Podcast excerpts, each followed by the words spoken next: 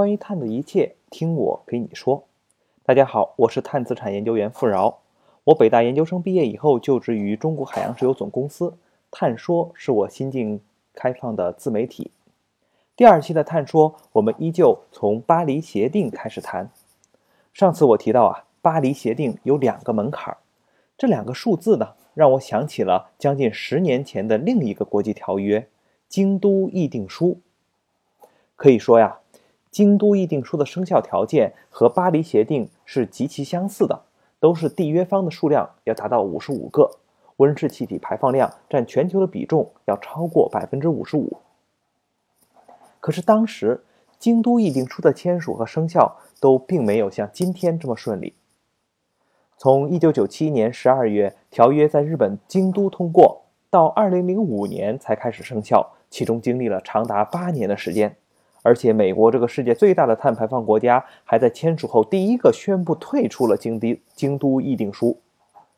京都议定书的主要目标是这样的：二零零八年到二零一二年为第一个承诺期，在此期间，温室气体的全部排放量从二零零五年的水平至少减少百分之五。他还约定了第二个承诺期乃至之后的承诺期。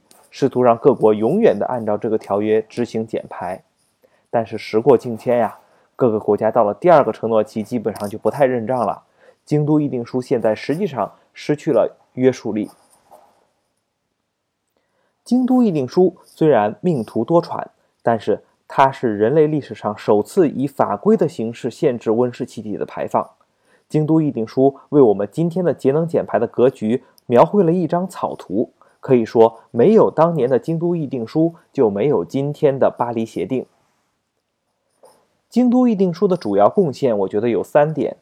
第一点呢，是建立了一套机制，也就是清洁发展机制 （Clean Development Mechanism），简称 CDM。这套机制约定呢，以净排放量计算温室气体的排放量。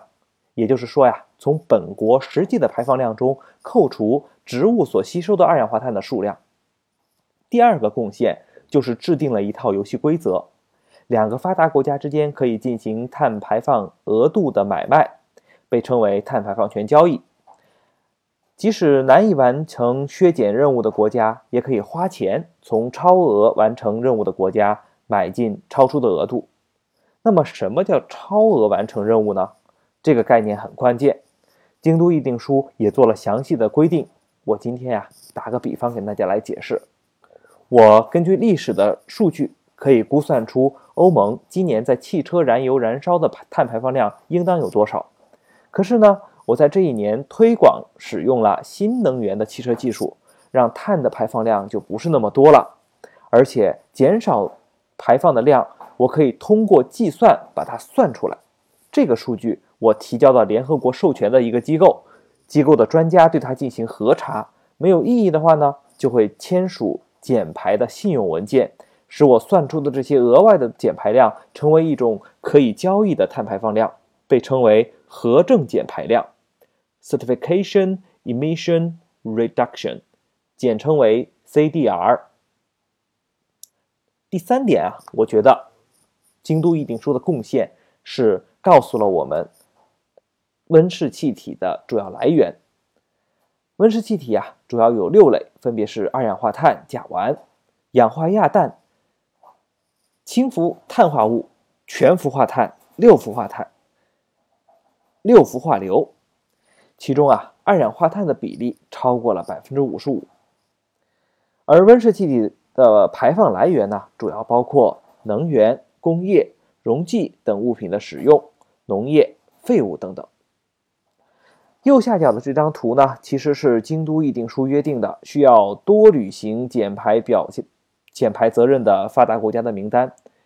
有许多名单上的国家，就是因为不满把发展中国家和发达国家分别对待，而不承认京都议定书的约束的。好的，今天关于京都议定书就聊到这里，下次再见。